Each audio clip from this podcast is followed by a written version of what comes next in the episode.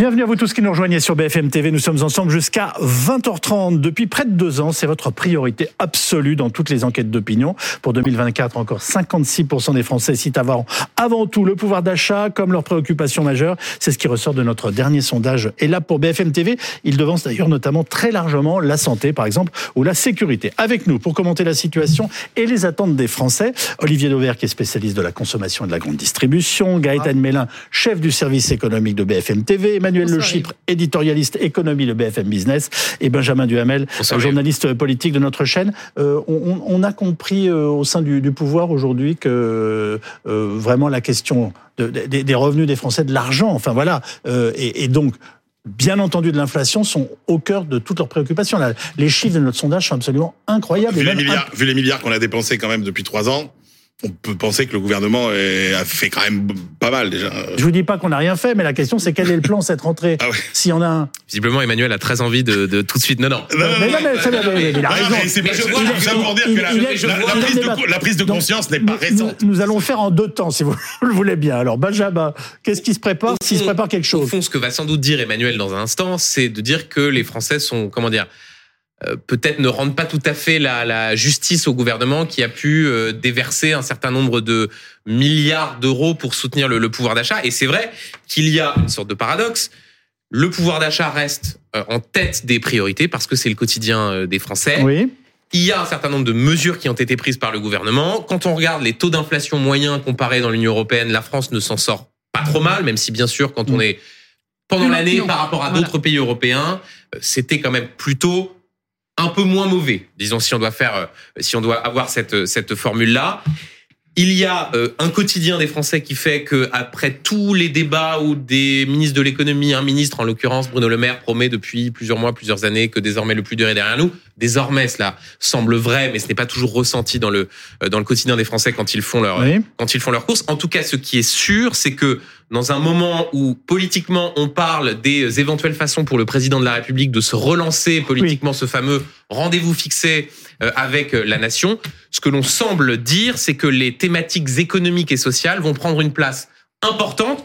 Pourquoi? Parce que l'on voit, notamment sur la question du, pouvoir d'achat, que ça reste une priorité importante, ce qui, j'en termine aussi par là, fait relativiser un certain nombre de polémiques qui ont été agitées depuis euh, ces dernières semaines, de loi immigration à euh, Gérard Depardieu. Bien sûr que ça peut euh, comment dire, agiter le débat public, que cela peut apparaître Vous des que les préoccupations quotidiennes des Français sont ailleurs. Ces sondages-là nous rappellent que l'argent sonnant et trébuchant quand on fait des courses reste euh, la euh, priorité numéro un pour les Français. Et je me tourne vers vous, parce que vous vous rendez bien compte quand même que 77% des Français, en dépit des milliards, et vous avez raison de nous l'avoir rappelé, qui ont été dépensés, à attendre quelque chose, et notamment dans le domaine du pouvoir d'achat et ils ne font pas confiance à Emmanuel Macron pour améliorer. et ne font pas et ne font pas confiance à Emmanuel Macron pour améliorer la situation. Mais, euh, mon but n'était pas de dire que l'action du gouvernement avait été formidable, mais c'était de dire que compte tenu effectivement de toutes les mesures qui avaient été prises, notamment avec euh, toutes les euh, pour garantir, préserver la hausse des prix des carburants, etc c'était quand même au cœur des, des, préoccupations. Après, il est effectivement euh, assez étonnant de voir qu'on est à un point, sans doute à un point euh, d'inflexion. Alors, ce qui est compliqué quand on parle de pouvoir d'achat, c'est que on ne peut pas faire autrement que de manier des chiffres euh, un peu moyens. Euh, mais la réalité, c'est qu'il y a quand même un écart entre la perception qu'ont les Français sur ce qui les attend en 2024 et de ce qui va vraiment euh, se, se, passer. C'est-à-dire dire que vous avez les trois quarts des Français, c'est une enquête qu'a fait euh, euh, l'IFOP, qui dit que les Français pensent que leur pouvoir d'achat va baisser en 2024. Or, quand vous regardez ce que dit l'INSEE, qui, qui scrute quand même ça de près, l'INSEE vous dit on va avoir une augmentation du pouvoir d'achat au premier semestre qui compensera, qui sera équivalente à ce qu'on a perdu au cours du cauchemardesque premier semestre 2023. On va mettre une bougie à 5 INSEE, mais en espérant qu'elle bah, ait raison. Parce que, non, mais ce que je veux dire, c'est que quand vous regardez les tendances sur les prix et l'inflation qui l'INSEE nous dit il y aura 2,5% d'inflation euh, à, à, la fin du printemps. Oui. Euh, les, les, les salaires continuent à augmenter, etc. Non mais je sais bien, mais après il y a des tendances globales qu'on ne peut, dont on ne peut pas quand même s'affranchir. Oui, on, on, parle là encore une fois de moyenne. Vrai, Donc tous les Français ne sont pas logés à la même enseigne. Et, ne sont pas logés à la même moyenne. On le voit bien pendant euh, ces deux dernières années. Il y, il y, a des Français qui ont vécu euh, euh, beaucoup plus durement ces hausses de prix. Et quand aujourd'hui on parle parle d'un pouvoir d'achat, en tout cas d'avoir le sentiment de le pouvoir d'achat baisse, c'est aussi parce que on rappellera une chose qui est très importante, c'est que finalement ce qui a augmenté, c'est le SMIC. Huit fois il a été réévalué. Et aujourd'hui, on a 17% des salariés qui sont payés au SMIC contre 12% précédemment. Ça veut dire que tous ceux qui étaient au-dessus du SMIC finalement se retrouvent au même niveau de SMIC, avec donc des prix qui augmentent. Et encore une fois, même si l'INSEE dit que l'inflation va être euh, beaucoup moins importante qu'elle ne l'a été, les prix vont continuer à augmenter. Et c'est ce que disent d'ailleurs tous les industriels et les distributeurs. Les renégociations qui ont lieu en ce moment doivent aboutir à des hausses de prix, peut-être mais limitées, mais encore à des hausses de prix. Olivier Dauvert, et on écoute ensuite le patron de Super U. C'est parce qu'il y a quand même une baisse factuelle du pouvoir d'achat alimentaire, et que c'est celui-là que l'on voit le plus au quotidien, parce que quand le SMIC a augmenté huit fois, effectivement, mais il n'a pas fait dans la proportion de l'inflation alimentaire, il l'a fait dans la proportion de l'inflation générale, c'est-à-dire en gros d'une dizaine de pourcents mhm. sur deux ans. Or, dans le même temps, l'alimentaire a fait 25%. Donc je sais compter, 25 moins 10, ça fait factuellement une perte de 15% du pouvoir d'achat alimentaire. Alors le gouvernement a donc avancé euh, de quelques semaines cette année la période de négociation euh, entre les supermarchés et leurs fournisseurs de l'agro-industrie, espérant euh, que soit plus rapidement répercuté dans les rayons les baisses des coûts de certaines matières premières. Mais visiblement, tout le monde ne joue pas le jeu Écoutez le patron de Système U qui était sur BFM TV ce matin. Moi, je lance un appel ce matin à une mobilisation forte euh, de tous les acteurs pour qu'ils viennent autour de la table. Avec certains très grands industriels, on n'a même pas eu le premier rendez-vous. La loi sous laquelle on discute actuellement est très favorable aux industriels et ils le savent. Mmh. Et je pense que ils jouent un peu de ça aussi. Et s'il y a un peu d'attentisme, c'est un peu euh, cette idée-là. En deux temps, Gaëtan, est-ce que c'est vraiment la faute des industriels si les prix ne baissent pas en rayon en ce moment? Il n'y a pas des gentils, il n'y a pas de méchants dans l'histoire. Ce sont tous, euh, quelque part, ils ont tous une part de responsabilité. Les industriels, ces deux dernières années, ont refait leur marche. Hein. Soyons clairs, de toute façon, c'est connu euh, de tout le monde. Donc, euh, parce que pendant des années, on leur a demandé euh, de faire pression mhm. sur leurs marges euh, pour garantir des prix bas, ce qu'ils ont fait. Donc là, pendant deux ans, ils se sont un peu euh, refaits. Mais du côté des distributeurs, on a aussi des choses à se reprocher parce que ce que dit aujourd'hui la loi Egalim, c'est qu'ils ne peuvent pas vendre au-dessous d'une marge de 10%. Oui. Mais ils font bien au-delà des 10%. Et au final, eux aussi pourraient faire des efforts et consentir des, des baisses de prix beaucoup plus importantes. Et puis aussi, il y a un autre élément qui est important qu'il faut prendre en compte parce que euh, euh, on voit bien que les consommateurs sont passés des marques nationales aux marques distributeurs et aux marques premier prix. Or, la distribution nous dit à chaque fois qu'ils viennent sur le plateau que ils ne peuvent pas négocier les prix des marques nationales, mais qu'en revanche, ils ont la main sur les marques distributeurs, les marques produits, en fait. Exactement. Et quand on regarde ces prix, les prix des distributeurs et des premiers prix sont bel et bien en hausse. Donc ça veut dire que eux aussi pratiquent des hausses de prix. C'est là où ils sont malhonnêtes, nous dites-vous, Olivier oui, Oui, parce que depuis, euh, allez, depuis à peu près six mois. Euh, l'un des discours des distributeurs, c'est de dire les matières premières baissent, donc ça doit se voir en rayon dans les faits, si ça doit se voir, ça doit aussi se voir sur leur marque de distributeur. Oui. Et moi, je le suis tous les mois euh, dans toutes les enseignes, ben, pour le moment, je suis contraint de voir qu'on est dans l'épaisseur du trait. C'est-à-dire, on est chez certains des petites hausses, plus 0,5, chez d'autres des petites baisses, moins 0,5. Au final, on est dans l'épaisseur du trait, ça fait zéro. Donc, s'ils en sont capables, qu'ils le fassent. Dans l'immédiat, ils ne l'ont pas fait. Est-ce que vous nous confirmez que sur les 150 produits stars des rayons alimentaires, la baisse du prix du blé ou de l'huile, par exemple, n'a pas entraîné de baisse des prix? Non, et ça, c'est pas normal non plus. Et euh, quand vous avez le prix de la farine qui a énormément baissé parce que le prix du blé a baissé et que le prix du petit beurre, pour prendre cet exemple-là, il a quasiment pas bougé, eh ben c'est pas normal, c'est pas normal. Et donc, mais mais là aussi c'est très documenté. Le taux de marge des mmh. industries agroalimentaires, il est au plus haut depuis dix ans. Je veux dire, l'Insee, euh, Bercy, quand ils calculent ça, ils le sortent pas de leur chapeau. Ça correspond à une réalité et on mmh. sent bien aujourd'hui qu'il y a l'envie de dire, on va essayer de maintenir les prix là où ils sont parce que finalement, ça arrange tout le monde, sauf les consommateurs. Bah derrière, il y a le risque social, parce que le jour où vous ne mangez plus à votre faim, le jour où vous enlevez des, des articles de votre chariot, ce qui est le cas en ce moment, ben vous pouvez finir par faire n'importe quoi derrière. Je vous ai vu tapoter des doigts deux fois. Euh, non, mais n'y voyez aucun, euh, aucune manifestation. Je me suis dit, je me suis dit il exprime, d'agacement de ma part. Il exprime quelque euh, chose. Très expert de Non, juste pour faire le point quand même sur ces négociations commerciales. Il y a un an, euh, toutes les revendications des entreprises, c'était 10 à 15% de hausse à peu près. Ouais. Aujourd'hui, on a à peu près un tiers des revendications qui sont entre 0 et 3%, Mhm. un tiers entre 3 et 5 et un tiers entre 5 et 10. Compte tenu quand même des capacités de négociation de la grande distribution, notamment sur les entreprises les, les, les plus petites, Mhm. euh, on peut penser qu'on va quand même avoir la majorité des hausses de prix qui sera inférieure à 3%. On peut penser aussi que, euh, mais là je parle sous le contrôle d'Olivier, les, les, les grandes entreprises françaises les grandes entreprises de l'industrie agroalimentaire française, pour des raisons euh, euh, de réputation, euh, d'image auprès des consommateurs, vont quand même en partie sans doute jouer le jeu. Là, je pense à Lactalis, à Danone qui va C'est signer. pas de la réputation, c'est que leurs volumes sont en baisse. Et Leurs parce qu'il y a la concurrence des marques de distributeurs, ces marques-là, nationales, vont sans doute aussi faire des efforts. Là où ça va être très compliqué, ça va être de tordre le bras aux grandes multinationales qui ont des produits à Ah bah, marque identifiés et qui ont aussi, compte tenu de ce que représente la France dans leur chiffre d'affaires, qui s'en foutent un peu. Regardez PepsiCo, c'est le cas. Ah ben, Euh, PepsiCo n'est plus référencé Ah chez Système U depuis Cet Oui, après-midi. terminez votre phrase, non, mais non, depuis chez, non, chez Système U Ah, depuis chez un an. Système U. Oui. Et Chez Carrefour, Système U depuis un an Et chez Carrefour depuis aujourd'hui. Et franchement, PepsiCo, ça n'a pas l'air de les. bon, bon, bon, on va, y revenir. Euh, Vous voulez Non, intervenir. Gaëtan Oui, juste pour dire qu'effectivement, là, ce qui est quand même assez hallucinant, c'est qu'on parle de baisse de, de prix de matières premières. Le blé, euh, Olivier l'évoquait, mais il y a d'autres matières premières qui ont fortement baissé. Oui. Et on parle de quoi? On parle d'une nouvelle hausse de prix sur un certain nombre de produits. Bah oui. C'est quand même assez extraordinaire. C'est que aujourd'hui, le gouvernement a indiqué que, enfin, depuis des mois, euh, souhaitait euh, que ces négociations soient avancées pour permettre de répercuter la baisse du prix des matières premières sur les produits pour que les Français obtiennent des baisses de prix. Et qu'est-ce que vont obtenir les Français finalement? De nouvelles hausses de prix. Alors certes, Alors, pas du tout dans la même pas du tout dans la première, même C'est souvent qu'une pas du tout dans les mêmes mesures que l'an dernier, puisque comme Emmanuel le disait, on a eu des hausses qui étaient considérables, de plus de 10%.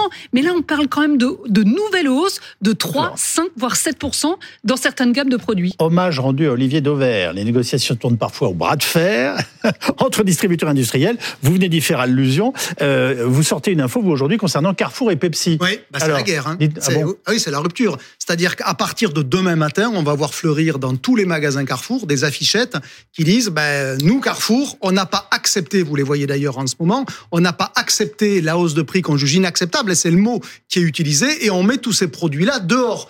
Euh, et là, c'est quand même pas rien. Parce Non, mais que il y a des grandes marques, là. hein. Bien sûr, là, on parle. Le de plus embêtant, c'est Ben Pepsi, on parle de Ben Nuts, on parle de Lay's, on parle des chips. Ah, Je Enfin, rappelle, je Moi, rappelle. je, je vais quand vous même- mettre au Pepsi Light, vous allez voir.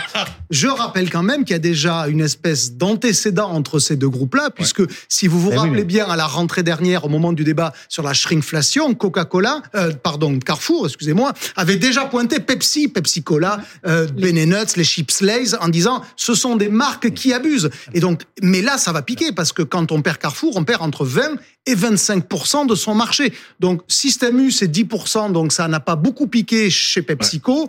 Carrefour, c'est entre 20 et 25. Là, ça va faire mal. hein. Alors, vous m'avez fait remarquer cet après-midi même, Gaëtan Mélin, qu'en fait, ce coup de pression, Carrefour peut se le permettre avec Pepsi, mais pas avec Coca. Oui, parce que euh, le le problème aujourd'hui, c'est que Coca est une marque euh, dont les Français sont très friands et euh, on ne peut pas euh, finalement remplacer le Coca-Cola. Alors qu'on on peut remplacer un paquet de chips Lay's, on peut remplacer une bouteille de PepsiCo, de 7-Up, euh, des, des cacahuètes, il Mais en existe pardonnez-moi, d'autres. il y a marques. des dizaines de colas. Vous n'allez pas me dire qu'il n'y a pas d'alternative. C'est quoi C'est dans a la pas- tête des Français? Non, il y a- non, et puis dans le, le goût, le Coca-Cola, si vous, êtes consommateur de Coca-Cola, vous resterez consommateur de Coca-Cola. Et d'ailleurs, me faire Leclerc, rentrer dans les coulisses quand même, Alors, Gaëtan. ju- C'est que une Pardon, affaire de billard à deux bandes parce que la négo entre Carrefour et Coca-Cola en ce moment, au moment où on se parle. Ouais. elle est dans le dur. Et en fait, c'est un message que Carrefour envoie à Pepsi Oui, mais en sauf disant mais Carrefour a quand même tiré une grosse Non, mais- non, cartouche mais avec Carrefour Pepsi. va pas se passer Et- de Coca et non, de Pepsi. C'est pas possible. Voilà. En tous les cas, c'est un message envoyé à Coca-Cola. Je peux vous dire, au moment où on se parle, que c'est aussi la guerre entre Carrefour et Coca-Cola. Coca. C'est pire que pour le remaniement. Oui, ça, on est bien d'accord. on rappelle que c'est quelque chose qui n'est pas du tout nouveau, hein, qui, qui, euh, qui, euh, existe depuis des années maintenant. C'est effectivement c'est un gros coup de pression de la part de Carrefour sur PepsiCo en pleine période de négociation. On rappelle que ces négociations avec les PME doivent se terminer au 15 janvier, avec euh, les grands industriels au, au 30 janvier. Et donc le signal envoyé aujourd'hui au groupe PepsiCo, c'est bien vous voyez, on est capable de, de vous déréférencer, de vous enlever des rayons si vous n'acceptez pas de baisse de Moi, j'ai prix. toujours pas Mais compris. effectivement, là où je suis d'accord avec mal. Emmanuel, c'est que euh, Non, alors vrai, si pour PepsiCo Bon, qui était non. en difficulté en France, c'est euh, problématique ce genre de choses parce que ils ont déjà euh, pâti justement euh, de- de- d'un changement de consommation de la part des Français, ce que n'a pas vécu Coca-Cola. Parce qu'encore une fois, lorsque vous, cons- vous êtes consommateur de Coca-Cola, vous continuez à consommer du Coca-Cola. Lorsque vous êtes consommateur de chips, eh bien, lorsque vous avez un paquet de chips Lay's qui a diminué en taille et augmenté en prix, eh bien, quand vous êtes un consommateur qui regarde les prix, vous allez vers un autre paquet de chips. Benjamin Duhamel, le gouvernement a présenté aujourd'hui un décret à Bruxelles pour contraindre les supermarchés, dès le mois de mars, à afficher très clairement les produits hein, qui sont touchés par ce qu'on appelle la shrinkflation, c'est-à-dire la baisse de quantité, vous venez de l'évoquer, euh, dans un produit pour le même prix. Est-ce que ça a des chances d'aboutir? Oui, euh, il y a une question de conformité au droit communautaire, mais de ce que l'on comprend, il n'y a pas de raison euh, que le droit européen, je parle sous le contrôle euh, d'Olivier, euh, empêche euh, ce qui fait partie du discours gouvernemental depuis quelques mois. On a eu l'occasion parfois avec Gaëtan Oui. d'interroger notamment le ministre de l'économie et des finances qui en comment dire tapant très fort du poing sur la table sur la question de la shrinkflation, essayait aussi de pallier une forme de d'impuissance sur d'autres sujets. Et donc là, il y a au fond cette idée que euh, les marques Vous savez que j'y croyais pas, j'ai acheté un paquet l'autre jour, je ne dirais pas de quoi, mais je, pouf Oui, ben, il bien y, a- avec- il y avait plus rien dedans. Oui, oui, Euh, non, non, mais ça, il y a des exemples qui ont été utilisés avec euh, moins de. C'est quand même un épiphénomène. hein. Ah bah, euh, Oui, mais, euh, pas pour. oui, mais. Emmanuel, pour Alors, des attendez. Français qui sont parfois au centime près ou à l'euro près, euh, Oui, mais pas- Benjamin, la shrinkflation, elle a un avantage, c'est qu'il faut pas penser euh, à la place des gens ce dont ils ont envie. Et que vous avez des gens qui préfèrent, par exemple, euh, parce qu'ils ont un budget limité, je sais pas, je dis n'importe quoi, ils aiment les glaces Magnum, par Oui. exemple, et ils ne veulent pas consommer autre chose. Et ils veulent pas dépenser plus de 5 euros pour leur paquet de Magnum, et ben ils préfèrent qu'il y ait une bouchée en moins dans leur Magnum, mais ne pas avoir le sentiment de de de- Mais- d'a- d'acheter mais des produits de distributeurs et, et- et c'est un problème d'estime de soi pardon, du consommateur. Quand on aussi. parle Ah, de ne touchez pas à l'estime de Non, soi du Et consommateur. ni au Magnum. Je vois qu'il y a visiblement un consommateur. Non, mais il n'est pas question d'empêcher les gens. Il est juste question, à un moment donné, Oui. de faire ce qui, pour un libéral comme vous, devrait plutôt Ah fonctionner, à savoir Non, non, pas de de- une sorte de Pas de transparence. mots gros, pas de mots gros. une sorte de, de transparence. Et donc, simplement, ce qui est intéressant là-dedans, c'est que les distributeurs, eux, considèrent que ce n'est pas forcément Ce à n'est pas eux. leur travail. En euh, fait, c'est c'est ce pas, que... que ce n'est pas leur travail. Donc c'est là qu'il y a une, une sorte de, de, de Mais- bataille. Mais en tout cas, mais- sur la faisabilité, Alors, est. ils ont euh, raison. que le- est-ce visiblement que le gouvernement peut gagner ce combat sur la transparence Oui, en moi fait je, moi je vais vous dire ce que je pense Ah. être le l'idée derrière, c'est que cette- ce décret-là ne serve jamais. Parce que évidemment, les distributeurs ont commencé par dire euh, c'est pas notre métier d'aller dénoncer, on n'a pas les infos, c'est aux industriels de le dire. Mais euh, dans les faits, qu'est-ce qui va se passer? À partir du moment où le gouvernement a dit attention, on va le faire savoir eh bien, ça va calmer tous ceux qui auraient envie de le Ben faire. oui. Et donc, Il- du coup, ça n'a qu'un seul int- intérêt ou objectif, que ça ne serve jamais. Et de fait, vous verrez, ça ne servira pas parce que ça va calmer tout le monde. Et ça, c'est pas une mauvaise nouvelle. Il aurait été beaucoup plus judicieux, effectivement, d'obliger les industriels à marquer sur leur paquet Mais on peut pas le faire dorénavant. Non, On mais je peut sais pas bien. le faire. Mais il aurait fallu justement Oui, aboutir à cela, c'est-à-dire que l'industriel ait un devoir de responsabilité en indiquant que il avait fait le choix de diminuer le grammage de son paquet euh, pour X ou Y Mais raison. Mais indirectement, ça produira le même effet. C'est ça qui est bien, c'est que du coup, on fait reporter cette responsabilité-là sur le distributeur parce que l'Europe nous empêche d'imposer à des marques de modifier leur packaging et de le dire. Mhm. Donc on dit c'est le distributeur qui va le mettre sur une petite affichette à côté. Ça, c'est totalement Bruxelles Oui. compatible. Bah, dans les faits, il y aura plus un industriel Alors, qui va s'amuser à ça parce qu'il prendra le risque d'être dénoncé. Gaëtan, il y a un budget en particulier qui cristallise les tensions, hein, c'est celui du carburant. Et là encore, euh, il n'y a pas de quoi être très optimiste pour les mois à venir. si. Ah bah, ah, ah, pop, pop, alors attendez, en deux temps. Alors, dans les faits, quand on regarde la courbe du prix des carburants, on voit que depuis euh, quelques mois maintenant, on est, un- on est plutôt une, une tendance à la baisse, avec pourtant euh, Oui, des éléments d'inquiétude, notamment euh, le prix du baril de pétrole qui aurait pu progresser après ce qui s'est passé en Israël. On a, on a, on- on a craint une extension du, du, du conflit. On s'est dit que le baril de pétrole allait atteindre les 100 dollars. Ce n'est pas arrivé. Actuellement, il est entre 70 et 75 dollars.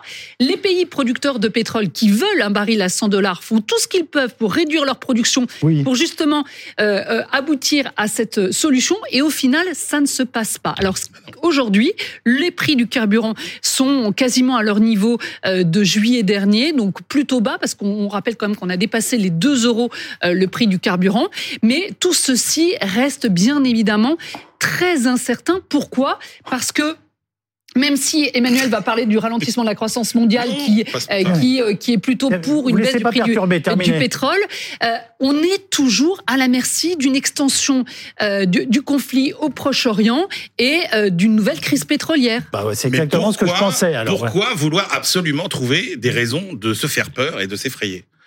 Honnêtement, on a un conflit au Moyen-Orient qui n'a eu aucun impact sur les prix du pétrole. C'est ce que j'ai dit. Oui, mais justement, pourquoi dire que alors, sauf si effectivement euh, il y a qu'une seule raison qui serait l'entrée euh, dans le conflit de l'Iran, par exemple, qui serait là, un, un, un, qui changerait le, paradigme de ce conflit. Mais quand vous ben, regardez le rapport offre-demande sur le pétrole au premier semestre, il est favorable. Il y a, y a, trop d'offres sur les six premiers mois de l'année. C'est pour ça que les pays producteurs de pétrole diminuent leur offre. Oui, mais bah, exactement. Regardez, oui. prévoit, regardez les prévisions sur les marchés à terme, c'est-à-dire les marchés qui prévoient les prix mois par mois. Vous êtes à 78 dollars en janvier, on va tomber à 66 dollars, on va tomber à 66 dollars au mois de juin, nous disent les marchés. Donc les prix du pétrole, ils vont baisser. Et puis il y a un paramètre que tout le monde oublie. Non, non mais attendez, vous nous dites ce soir sur BFM Moi, je vous dis ce soir quelque chose de très clair. Je vous dis, si vous, on est aujourd'hui à 1,75 le litre. Oui. Si vous me dites, qu'est-ce qui est le plus probable? Qu'on soit à 1,60 dans 6 mois ou à 2 euros? Moi, je vous dis le plus probable, c'est qu'on soit à 1,60. Parce qu'il y a un autre phénomène qu'on oublie, c'est les fameuses marges de raffinage. Vous savez, ça a explosé, les marges de raffinage. Normalement, les marges de raffinage sur le litre de carburant, c'est 3 à 5 centimes. À un moment, c'est monté jusqu'à 20 centimes. Cet été, on était encore sur des coûts du raffinage qui étaient deux fois plus élevés qu'aujourd'hui. Donc rien qu'avec le raffinage, on pourrait gagner peut-être 10 centimes encore à nouveau. Donc moi, je, je c'était la une du Parisien ce matin là aussi. Là, euh, euh ça va rester élevé. Moi, je je comprends pas ce, ce pessimisme pour le coup sur euh, sur le pas sujet. Du pessimisme, non, mais évidemment, si demain il y a, la... il y a des risques. non, il y a des risques. Mais franchement, ah aujourd'hui, quand on regarde les équilibres fondamentaux sur les marchés de l'énergie, eh ben la chance que l'énergie coûte, que le pétrole coûte moins cher dans les mois qui viennent. Et les dividendes. Euh, dans ce contexte, on a appris aujourd'hui que les cinq plus grosses compagnies pétrolières vont récompenser leurs investisseurs de 100 milliards de dollars de de dividendes en 2023 Je sais pas, c'est une paille. Oui, mais ça concrètement à la pompe. C'est une paille. Euh, Allez hop. Non, mais à la pompe, euh, c'est un autre sujet. Pas si, bah, c'est le sujet. Non, mais ça, vient, ça va Est-ce que ces entreprises gâtent trop leurs actionnaires ou pas, etc. Mais concrètement, c'est le même sujet. Et puis réjouissez-vous quand je vous annonce la baisse des prix du pétrole. Ça veut dire que ces boîtes feront moins de, de profit. Bah, elles n'ont pas l'air d'annoncer leur profit pour l'instant. Hein. On est quand même d'accord, non, Olivier Dauvert bah, oui, moi, enfin, je, enfin, je trouve que vous avez une capacité à prédire l'avenir qui me paraît ah assez. Non, c'est pas bien. Je vous dis ce que disent. C'est pas bien ce que vous faites. Si, si, si, mais non, mais il a été courageux. Il peut se tromper, mais il a été courageux. Je regarde les prix du pétrole sur les marchés à terme. Mais c'est tellement multifactoriel. Gaëtan l'a bien rappelé que effectivement, euh, moi, je suis incapable de vous dire à quel niveau sera le carburant d'ici six mois. Incapable. Impossible. Parce qu'il y a, y a tellement d'éléments. Excusez-moi, le temps file très vite. Il y a des choses qu'on sait quand même. Oui. Voilà. On est d'accord. Sur les grands équilibres du marché. Benjamin Duhamel, une confirmation euh, à caractère politique, les super taxes pour les pétroliers, le bras de fer euh, alors euh, sur les marges, etc. Ça n'est plus du tout à l'ordre du jour pour l'exécutif. Hein. Pour une raison assez simple, c'est qu'en ce qui concerne Total Energy, Patrick Pouyanné a dit il faut choisir entre le plafonnement à 1,99 ou la taxation des super pétroliers. C'est-à-dire que si vous décidez de me taxer, moi très bien, mais j'arrête 1,99. Et donc, dans ce contexte, Bruno Le Maire, le gouvernement et l'exécutif ont préféré ne pas mettre en place cette euh, taxe plutôt que de contrarier le patron de Total, Patrick Pouyanné. Et voilà ce que nous pouvions vous dire ce soir dans une forme de bonne humeur en dépit des difficultés.